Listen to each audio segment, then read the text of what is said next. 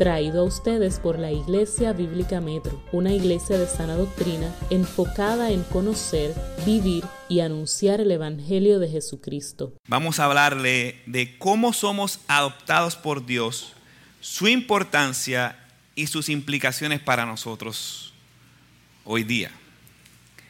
Gálatas, eso está en el Nuevo Testamento, capítulo 4 versículos 4 al 7 y vamos a leer esa parte de las escrituras para meditar en ellas. Gálatas capítulo 4, versículos 4 al 7. Dice así tu palabra. Pero cuando vino la plenitud del tiempo, Dios envió a su Hijo, nacido de mujer, nacido bajo la ley, a fin de que redimiera a los que estaban bajo la ley para que recibiera la adopción de hijos. Y porque ustedes son hijos, Dios ha enviado el Espíritu de su Hijo a nuestros corazones, clamando, Abba Padre. Por tanto, ya no eres siervo, sino hijo, y si hijo, también herederos por medio de Dios. Voy a orar. Padre, hoy estamos aquí para glorificar tu nombre. Yo te pido que a través de esta palabra nuestros corazones sean entremecidos, confortados, aliviados.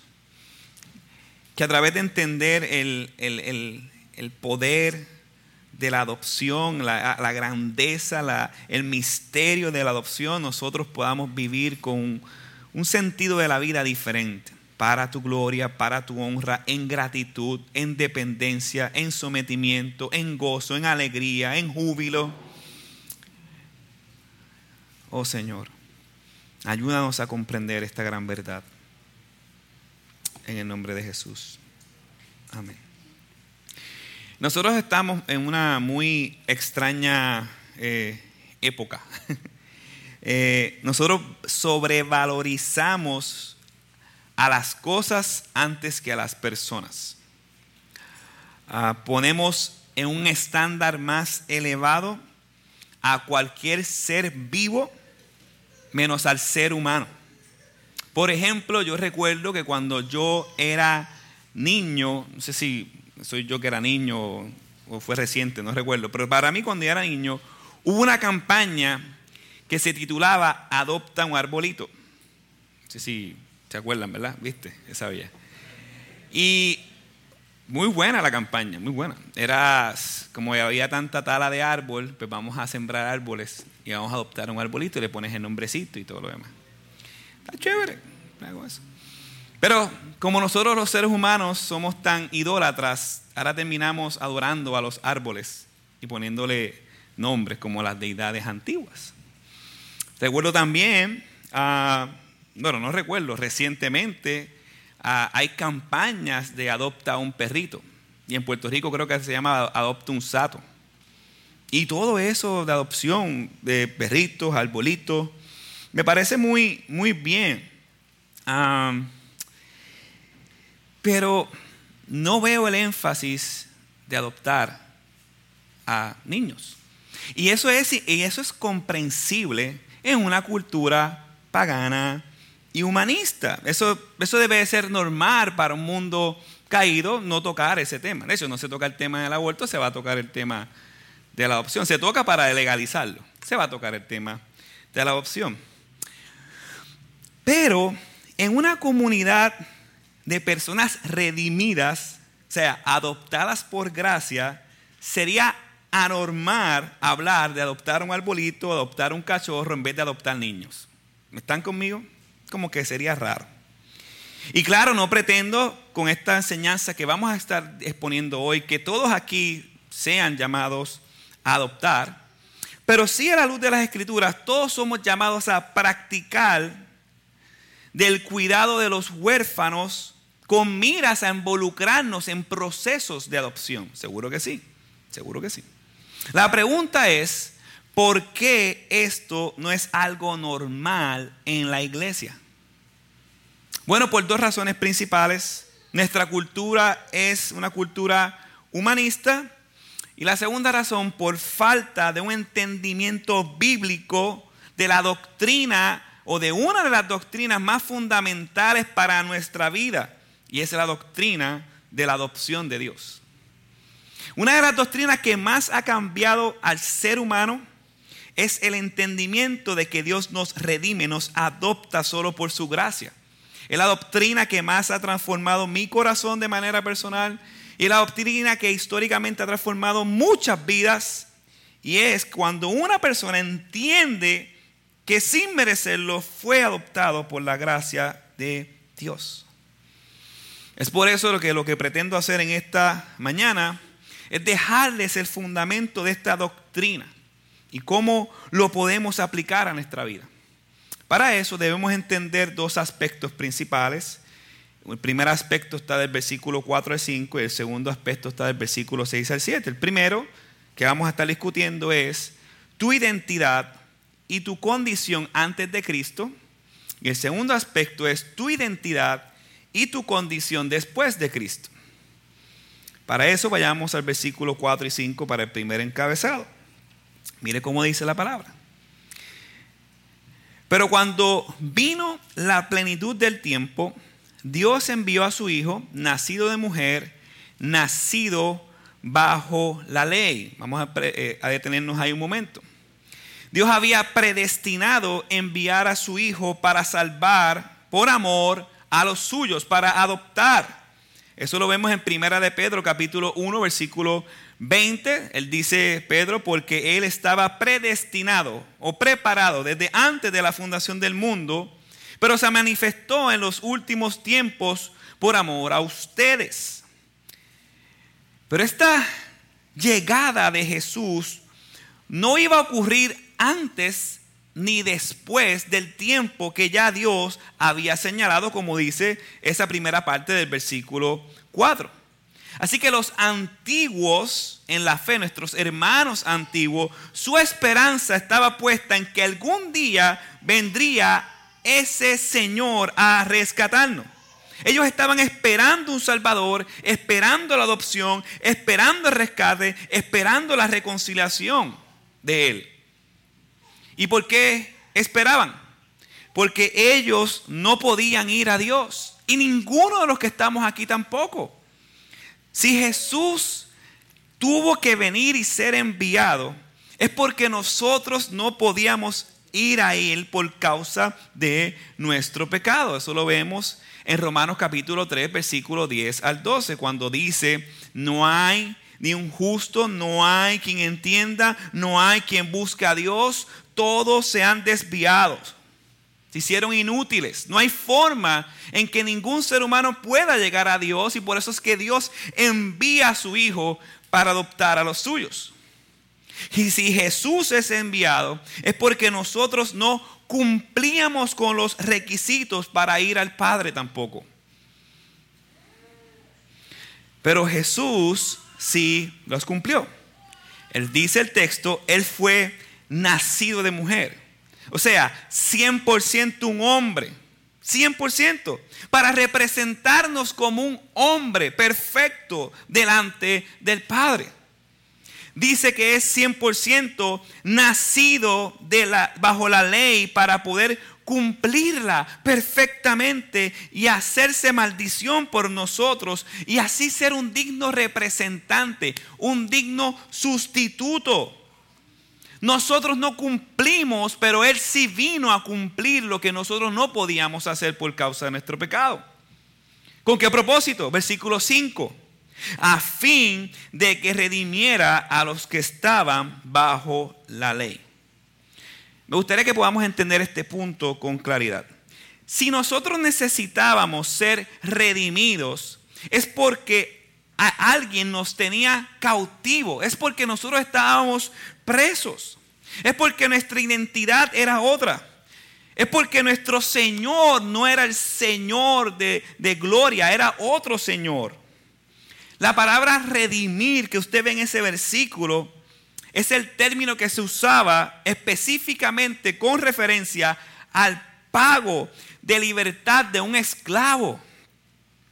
¿Por qué Dios entonces pagó? ¿Por qué Dios nos compra? Porque éramos vendidos al pecado. Y nuestra condición, nuestra identidad era otra. Le pertenecíamos al maligno. Una persona con Cristo le pertenece a Cristo. Una persona sin Cristo no se pertenece a sí misma. Tiene otro dueño, Satanás. ¿Cuál era nuestra identidad y nuestra condición previa? Primeramente, esclavos del pecado y de la ley. Mire cómo dice Juan capítulo 8, versículo 34. Juan capítulo 8, 34. Ciertamente les aseguro que todo el que peca es esclavo del pecado, respondió Jesús. Segundo, enemigos de Dios. Éramos enemigos de Dios. Santiago capítulo 4, versículo 4. Mira lo que dice. Oh almas adúlteras. ¿No sabéis que la amistad del mundo es enemistad hacia Dios? Por tanto, el que quiera ser amigo del mundo se constituye enemigo de Dios. Tres, hijos del diablo. Sí, Andrés, hijos del diablo. Juan 8:44. Juan capítulo 8, versículo 44. Pues ustedes son, son hijos de su padre el diablo. Y les encanta hacer las cosas malvadas que él hace. Él ha sido asesino desde el principio y siempre ha odiado la verdad. Porque en él no hay verdad. Cuando miente actúa de acuerdo con su naturaleza porque es mentiroso y el padre de la mentira. ¿Qué éramos nosotros? Nuestra identidad y condición previa, uno más. Efesios capítulo 2, versículo 3. Hijos de ira. Mire cómo dice el texto. Entre los cuales también todos nosotros en otro tiempo vivíamos en las pasiones de nuestra carne, satisfaciendo los deseos de la carne y de la mente y éramos por naturaleza hijos de ira lo mismo que los demás.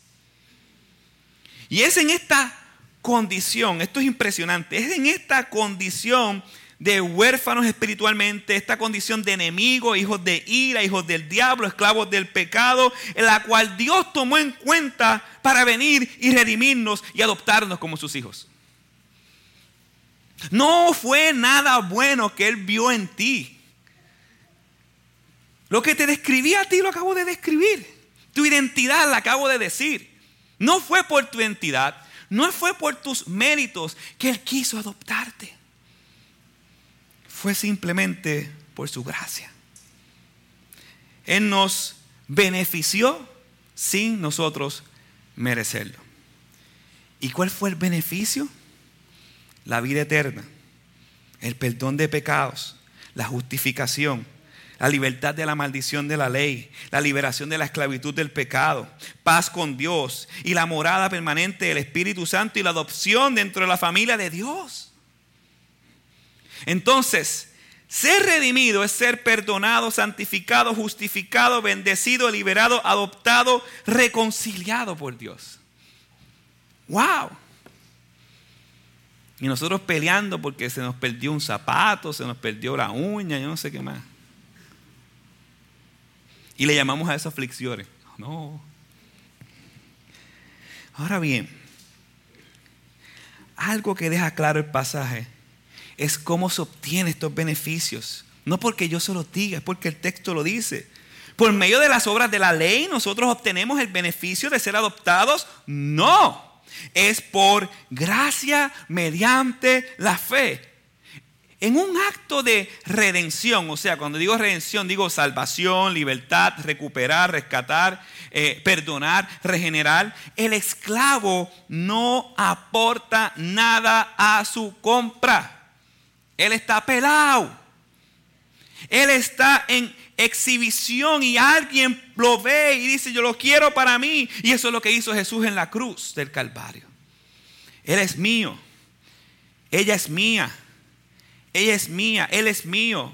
Morí, resucité. Vengan conmigo. Son adoptados. En una ocasión, yo estaba comiendo con, con Rosa en un restaurante y el papá de una amiga nos vio y nos pusimos contentos, nos saludó y comimos. Luego él se despide y al final de la cena, cuando íbamos a pagar, la mesera nos dijo, no tienen que pagar absolutamente nada, la cuenta está salda. Inicialmente nos sentimos un poco extraños porque no estamos acostumbrados a que nos paguen. Pero luego le dimos gracias a Dios y gracias a Él por saldar la cuenta. Pues de la misma manera, así hizo Dios con nosotros.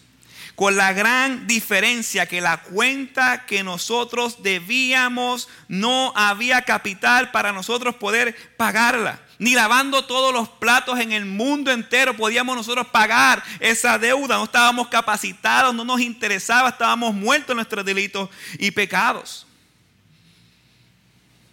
Pero Dios envió a su Hijo para pagar la deuda que teníamos y redimirnos, comprarnos, adoptarnos por siempre. La deuda está salda. Si tú eres creyente, hermano, que me escucha. Completamente salda. Recuerda lo que dice Romanos, capítulo 8, cuando tengas los pensamientos, porque nuestros pensamientos nos van a traicionar, amada iglesia. Y yo creo que eso es una bendición de Dios. Andrés, ¿cómo que una bendición de Dios? Déjame explicar. Me preocuparía que yo no tuviera pensamientos de lucha con mi pecado. Porque entonces, si no tengo lucha, ¿quién, quién, quién es el que lucha por nosotros? El Espíritu Santo. Si no tengo lucha, no tengo el Espíritu Santo. Pero la lucha no puede convertirse en un dardo del enemigo en cambiar tu identidad o cambiar tu eh, nueva, eh, nueva identidad de hijo de Dios. El enemigo puede hacer eso. Pero cuando ocurren esos pensamientos que a veces nos traicionan, lo que nosotros debemos hacer es ver lo que Pablo hizo en Romanos capítulo 8. Ahora pues, ninguna condenación hay para los que están en Cristo Jesús, los que andan los que no andan conforme a la carne, sino que conforme al Espíritu, porque la ley del Espíritu de vida en Cristo Jesús me ha liberado de la ley del pecado y de la muerte. Recordar el Evangelio constantemente. Ya yo no vivo en mi vieja naturaleza. Ahora vivo por aquel que me compró y que me llamó de las tinieblas a la luz. Entonces, si es por gracia, ¿qué significa a la luz del texto estar bajo la ley? Significa estar condenado, significa estar confiados en nosotros mismos para nuestra salvación y nuestra esperanza. Por eso es que Jesús fue enfático con los fariseos, porque confiaban en sí mismos y en su ley para salvación. La ley no nos puede hacer hijos de Dios. La ley muestra la perfección moral de Dios, la ley muestra la santidad de Dios, la ley muestra nuestro pecado y nuestra impotencia de poder cumplirla. La ley nos condena. Vivir bajo la ley nos hace malditos, dice Gálatas, porque escrito está maldito el que no puede cumplir la ley. Deuteronomio 27, 26. Maldito el que no confíe en las palabras de esta ley poniéndolas por obra. Y todo el pueblo dirá amén. Gálatas 3:10, porque todos los que están, todos los que son de las obras de la ley están bajo maldición, pues escrito está maldito todo el que no permanece en todas las cosas escritas en el libro de la ley para hacerlas. Andrés, pero yo cumplo algunas cosas de la ley. Sí, sí, ¿cuáles? Yo ofrendo de vez en cuando. Yo ayuno de vez en cuando yo ayudo a los necesitados, ah, de vez en cuando. Es más, yo dono sangre, no está en la ley, pero yo dono sangre de vez en cuando. ¿Qué dice Santiago capítulo 2, versículo 10? Porque cualquiera que guarda toda la ley, pero tropieza en un punto, se ha hecho culpable de todos. Entonces, ¿qué podemos hacer? Entender el propósito primario de la ley, a la luz del texto. La ley nos conduce a Cristo para que Él sea quien pueda cumplirla, para estar bien delante de Dios y para poder ser partícipes de la familia de Dios, como dice Gálatas capítulo 3, versículo 24. De manera que la ley ha venido a ser un ayo para conducirnos a Cristo para conducirnos a Cristo a fin de que seamos justificados por la fe. Vivir pensando, y se los comento porque ese es el pensar, yo creo que de la mayoría del mundo. Vivir pensando que la ley te puede salvar o te puede hacer hijo de Dios. Fue lo que le pasó al joven rico en Lucas 18. Vamos todo un momento ahí. Lucas 18, capítulo 18, versículo 18 al 26. Vaya conmigo ahí. Pensar que la ley, que las buenas obras te pueden salvar y hacer hijo de Dios fue lo que le ocurrió al joven rico. Lucas 18, capítulo 18, versículo 18 al 26. Mire lo que dice el texto. Porque, porque la realidad es que este joven tuvo un error. Este joven llegó con la idea de creer de que la ley lo salvaría. Piense, no es lo mismo, pues piense que llegas a la iglesia y ese día te sentiste bien porque no pecaste mucho a tus ojos y llegas y ah, ahora sí que soy cristiano, cristiano, ahora sí que yo voy a meter mano. Y este joven llegó delante del Señor pensando que sus buenas obras lo podían salvar, lo haría que lo podrían hacer justo y que por eso tendría parte de la herencia. Yo me gané la herencia. Pero cuando, pero como decimos en Puerto Rico, desde el saque Dios le hizo ver su pecado. Él no fue ante Jesús con fe, en que Él era Dios. No, voy para allá porque Jesús es Dios. Sino Él fue con fe en sí mismo, en su capacidad. En vez de llamarlo Señor mío, Dios mío, le llamó Maestro. Y desde allí, game over, perdiste, brother. Mire cómo el texto dice. Cierto hombre prominente le pregunta a Jesús, Maestro bueno, ¿qué haré para heredar la vida eterna. Jesús le respondió, ¿por qué me llamas bueno? Nadie es bueno sino solo Dios. Porque recuerde que no se está refiriendo a Él como Dios, se está refiriendo como un ser humano común y corriente. Perdiste, confiaste en otro hombre. Tú sabes los mandamientos. No cometas adulterio, no mates, no hurtes, no, des falso testimonio, honra a tu padre y a tu madre. Todo esto he guardado de mi juventud, dijo el hombre. Cuando Jesús oyó esto, le dijo, ah, perdonen el pero es que yo me voy en el, viaje. Te, hace te, falta todavía una cosa. Vende todo lo que tienes, repártelo entre los pobres y tendrás tesoros en el cielo y ven y sígueme. Pero al oír esto se puso muy triste, pues era sumamente rico. Versículo 24. Mirándolo Jesús dijo, qué difícil es que entren en el reino de Dios los que tienen riquezas. Porque es más fácil que un camello pase por el ojo de una aguja que el que él que el que un rico entre en el reino de Dios. Recuerden que para los efectos judíos los ricos eran los bendecidos de Dios. Entonces, si él no puede entrar, imagínate otro. Los que oyeron esto dice, ¿y quién podrá salvarse? ¿Quién si este hombre rico, bendecido por Dios, que ha cumplido toda la ley, entre comillas, ¿no es cierto? ¿Quién puede salvarse? Versículo 27. Estamos contestando la pregunta, ¿quién puede salvarse? Contexto.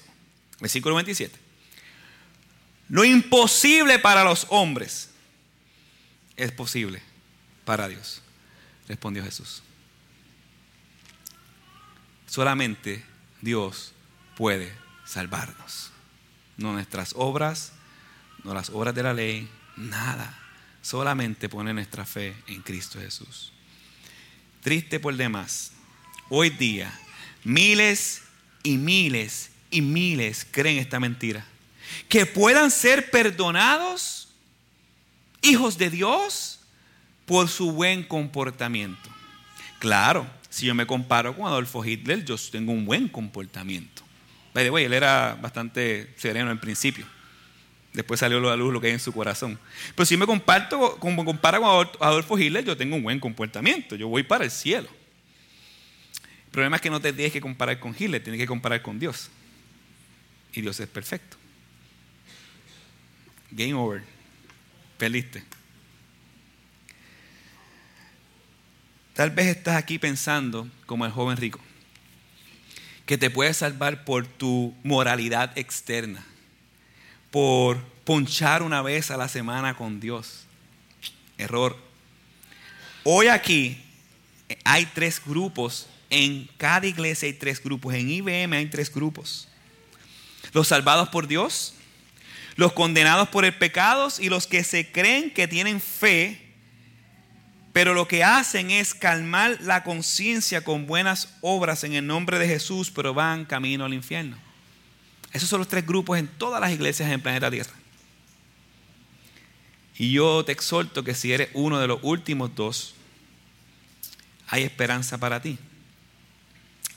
Comprende que el único que pudo ganar la salvación por su obra fue Jesucristo. Lo imposible para los hombres es posible para Dios, respondió Jesús. Humíllate delante de Él, sinceramente. No que pases al frente, no que alces la mano. No, tú con Dios. Sinceramente, humíllate. Corre a sus pies. Reconoce tu maldad y tu pecado. Y confía en Él para ser rescatado, salvado, adoptado por su gracia.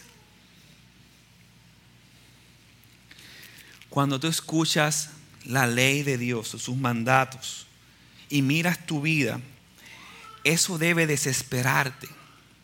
Eso debe angustiarte. Eso debe de sacar a la luz tu pecado y dejarte completamente sin esperanza en ti mismo. Esa es la idea. Para cuando escuches el mensaje del Evangelio, veas a Cristo como el galón de agua en el desierto de tu vida. Veas a Cristo como el tesoro incomparable, lo más grandioso que pueda pasar en tu vida. Veas a Cristo como el único que pueda salvarte por siempre y para siempre. Si no ves a Cristo de esta manera, entonces no, no crees en Él. Uno de los, de los, a veces nosotros luchamos con esto. Miren esto, nosotros luchamos con con, obedecer a Dios. Claro, todos nosotros luchamos con obedecer a Dios. ¿Usted quiere saber cuál es la única razón por la cual nosotros no, obedecemos a Dios? Falta de fe. ¿Usted quiere saber por qué es la única o una de las razones, mejor dicho, por la cual nosotros no obedecemos a Dios? ¿Quiere saber? Porque no vemos a Dios como la Biblia lo describe, como el ser más hermoso y glorioso existente, habido y por haber en toda nuestra vida. Ah, pues yo lo sé, porque cuando nosotros nos interesa algo, cuando nosotros amamos algo, vivimos para eso. ¿Cierto o falso? Claro. No puedes dejar de pensar. Si es un trabajo, no puedes dejar de pensar en el trabajo. Si es una novia, no puedes dejar de pensar en la novia. Si es el esposo, la esposa, la familia, lo que sea. Pero cuando tú descubres y Dios te muestra que eres lo más valioso, lo más hermoso, más valioso que cualquier tesoro en el mundo, tú vas a obedecerle porque Él lo vale todo. Pero mientras luchemos con los valores finitos de esta vida, Dios no va a ser el valor absoluto para nosotros. Cristo, para muchos, es el postre del plato principal. Tu fe está en tus obras y no en su obra cuando tú piensas de esa manera. Por amor a Dios, mi exhortación corre a Él, porque la ira de Dios se aproxima. Y Él solo te está ofreciendo una cosa, su amor. Si tú no ves esto como amor, pues entonces tú no entiendes el amor. Él se supone que te descuartice y te arroje por la eternidad al infierno y te está diciendo, ven a mí, te quiero salvar. No entiendo cuál es la, la complejidad aquí. Este verso 5 nos deja una idea más clara. Dice, a fin de que redimiera a los que estaban bajo la ley para que recibiéramos la adopción de hijos. La idea bíblica de la adopción es una idea progresiva. Inicialmente la vemos cuando Dios demanda que nos ocupemos de los huérfanos, de los necesitados, de los extranjeros, de las viudas. Éxodo capítulo 20 o capítulo 22, mire lo que dice. No explotes a las viudas ni a los huérfanos, porque si tú y tu pueblo lo hacen y ellos me piden ayuda, yo te aseguro que estaré a su clamor. Arderá mi furor y los, los mataré a, a, ustedes a filo de espadas. ¿Por qué? Salmo 68, 5. Padre de los huérfanos y defensor de las viudas es Dios en su santa morada. Luego en el Nuevo Testamento se hace más clara la idea de la adopción. Primeramente nos aclara que somos hijos de Dios no por naturaleza, sino porque Dios así lo ha querido por su nuevo nacimiento. Juan capítulo 1, versículo 12. Pero todos los que recibieron, todos los que lo recibieron, les dio el derecho de llegar a ser hijos de Dios. O sea, si les dio el derecho que no eran es decir, a los que creen en su nombre, que no nacieron de sangre, ni de voluntad de carne, ni de la voluntad de hombre, sino de Dios. Y es así que Dios establece nuestra identidad. Vimos lo horrible de nuestro pasado, lo que éramos, hijos de ira, hijos del diablo, esclavos del pecado. Y ahora nos da la identidad de hijos de Dios y ese es nuestro segundo encabezado nuestra identidad y condición después de Cristo. Somos adoptados, hijos de Dios, versículos 6 a 7. Y porque ustedes son hijos, Dios ha enviado al Espíritu de su Hijo a nuestros corazones clamando, Abba Padre. Dios hace un enorme énfasis en las escrituras sobre nuestra identidad. Él desea que tengamos claro que nuestra identidad no es la identidad de un esclavo, no es la identidad de, un maldito, de un bastardo, no es la identidad de hijo de ira. Incluso nuestra identidad no es un puesto laboral, no es ser doctor, médico. A usted no le dijeron cuando chiquito, estudia para que seas alguien en la vida. Es un disparate. Perdóneme, usted, usted dice eso todavía, corríjalo ahora. Usted es alguien en la vida cuando usted nace de nuevo, hijo de Dios. Mientras tanto, usted podrá hacer lo que quiera y va caminito al infierno con el título de abogado o ingeniero, lo que tú quieras decir. Es más, ni ministro es mi identidad, ni pastor es mi identidad.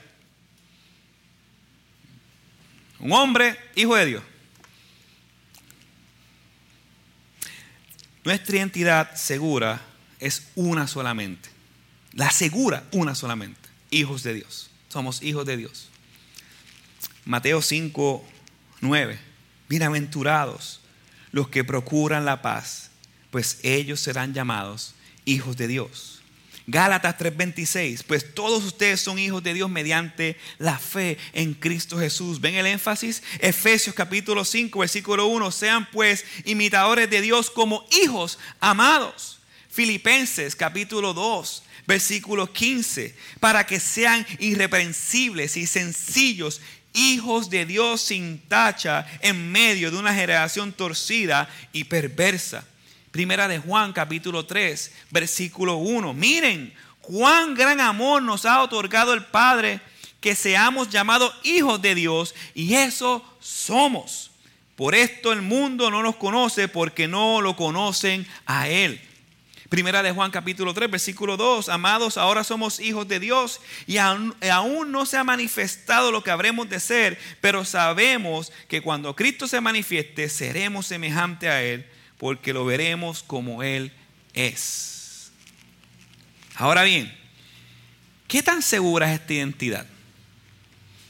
Hoy en día casi nada es segura. ¿Qué tan segura es esta identidad de hijo de Dios? 100% segura. Dios no cambia de parecer. Él no dice, es aquí mi... Busquen en la Biblia la palabra ex hijo. Si aparece, me llama para llevarlo a, a psiquiatría. No existe la palabra ex hijo. Dios a lo que adopta lo toma por hijo por siempre y para siempre. Siempre. Porque, porque esta identidad es segura. Porque es su espíritu que la asegura, como dice el mismo texto y también Romanos capítulo 8, versículo 14 en adelante. Mire cómo dice. Porque todos los que son guiados por el Espíritu, los tales son hijos de Dios. Pues ustedes no han recibido un espíritu de esclavitud para volver otra vez al temor, sino que han recibido el espíritu de adopción como hijos. Por eso clamamos, Abba Padre. El Espíritu mismo da testimonio a nuestro espíritu de que somos hijos de Dios. Tenemos a Dios por Padre. Medite eso un año y no le va a dar. Tenemos a Dios, Dios, el ser infinito, trascendente. ¿Usted, ¿Usted entiende lo que le estoy diciendo porque estudiamos eso? Como un padre que cuida de sus hijos. La palabra Abba que sale aquí, Abba Padre, que muchos de, determinan papito, que no es la palabra correcta, es una expresión, sí, de cariño. Es como, como algo que está completamente cerca. Esa palabra en arameo, Abba, implicaba cercanía. Era un término cordial, pero respetuoso y serio. Pero era un término de calor familiar, usado con regularidad por los hijos y las hijas adultos a referirse a su padre. Se puede traducir como la siguiente manera, querido padre. Una expresión de amor, querido padre. Nuestra identidad es que somos adoptados como hijos de Dios con el mismo beneficio del unigénito de Dios que es Jesús. Visto bajo los ojos del sacrificio de Jesús, y sobre todo con la cercanía que tenía Jesús, el acceso que tenía Jesús, nosotros lo tenemos por medio de Jesús. Y podemos decir, querido Padre, querido Padre, esa es la cercanía. En Cristo nos acercamos. Nuestra identidad es que somos adoptados como hijos de Dios con los mismos beneficios que tuvo Jesús por el sacrificio que tuvo Jesús. En Cristo pasamos de ser malditos por el pecado y la ley a ser benditos con herencia por medio de la adopción en Cristo Jesús. Mire cómo dice el versículo 7. Por tanto, ya no eres siervo, sino hijo. Y si hijo, también heredero por medio de Dios. Somos hijos con los mismos beneficios de Cristo, no porque tú te lo ganaste, sino porque Cristo intercede por nosotros. Y esto sí que es un misterio. Dios nos ama con el amor del Padre al Hijo. Con amor eterno, con amor puro, con amor sostenible, con amor que no nos desampara, con un amor lleno de gracia, con un amor justo y fiel, no porque lo merecemos, no, sino por su gracia. En vez de darnos lo que merecíamos, nos entregó una herencia. Visualice esto. Imagínese que un ladrón entra a su casa ahora y haga lo peor que usted le pueda pasar en su, en su vida, lo peor, lo más horrible, lo más horripilante, lo más injusto. Y lógico, venga alguien e intercede por ese ladrón y ese que intercede es tu propio hijo. Y resulta que ese ladrón, en vez de darle todo el peso de la ley, se lo das al hijo, a tu hijo. Y después que se lo das al hijo, el ladrón queda tan impresionado que tú lo invitas a ser parte de la familia.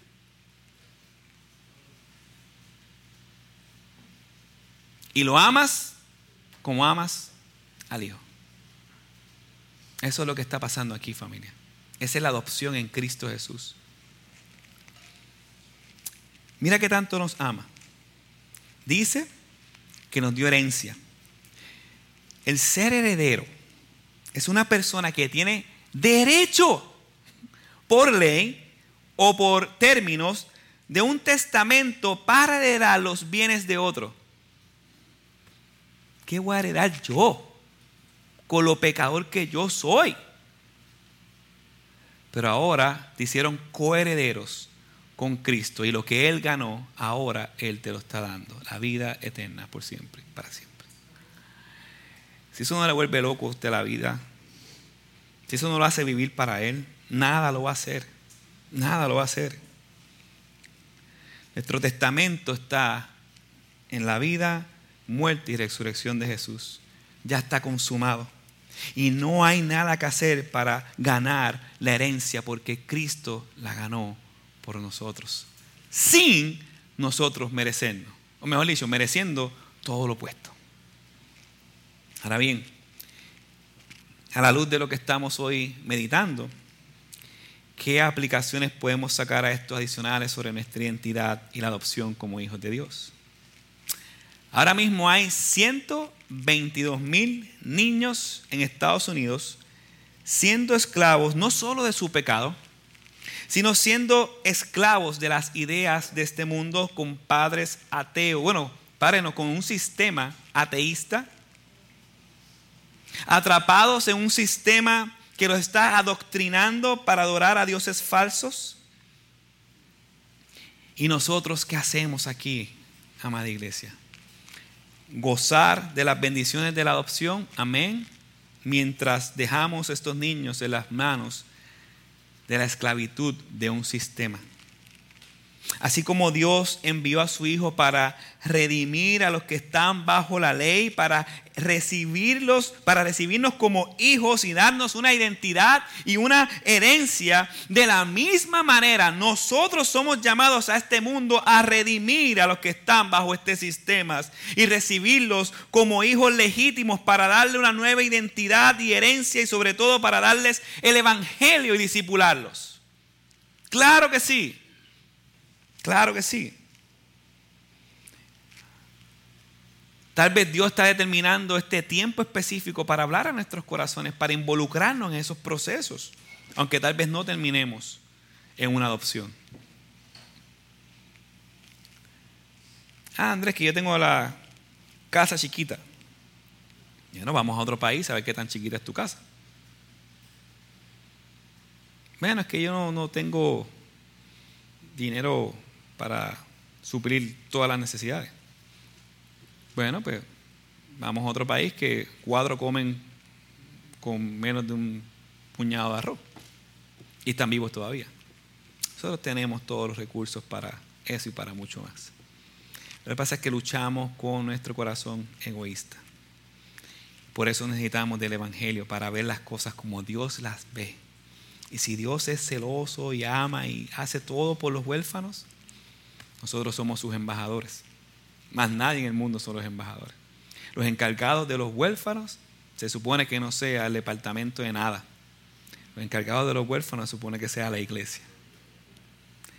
Triste por demás, eso no ha sido una realidad en nuestra vida, pero puede ser, puede ser, con la ayuda de Dios, una realidad en nuestra vida. Ahora bien, y les quiero hacer una advertencia. No adoptes si aún no has sido adoptado. No. Vas a hacer un daño igual o peor. ¿Qué le vas a enseñar? ¿Humanismo? ¿Psicología moderna? ¿Moralismo? Nosotros adoptamos para enseñar el Evangelio de Jesucristo. Así que si no eres adoptado por Dios, dos cosas. Arrepiéntete, cree en Jesús que puede perdonar tus pecados y hoy mismo pasas a ser la familia en la familia de Dios. Y después que pases ahí, hablemos de adopción porque ya eres adoptado por Dios. No hay pecado que Él no pueda perdonar. Él quiere hacerte de Él y para Él y parte de su familia y para rescatarte por siempre y para siempre. Así como los antiguos esperaban ser rescatados y adoptados por Dios, así hoy en día en Puerto Rico hay cientos de niños esperando ser adoptados por alguien. Pero mientras esperan, muchos están en hogares donde no tienen el amor de un padre y una madre. Y nosotros gozamos de eso. En el video, ella dijo un texto que impactó su corazón. Y yo creo que vale la pena terminar con este texto. Juan 14, 18 dice lo siguiente. No les dejaré huérfanos. Vendré a ustedes. Vamos.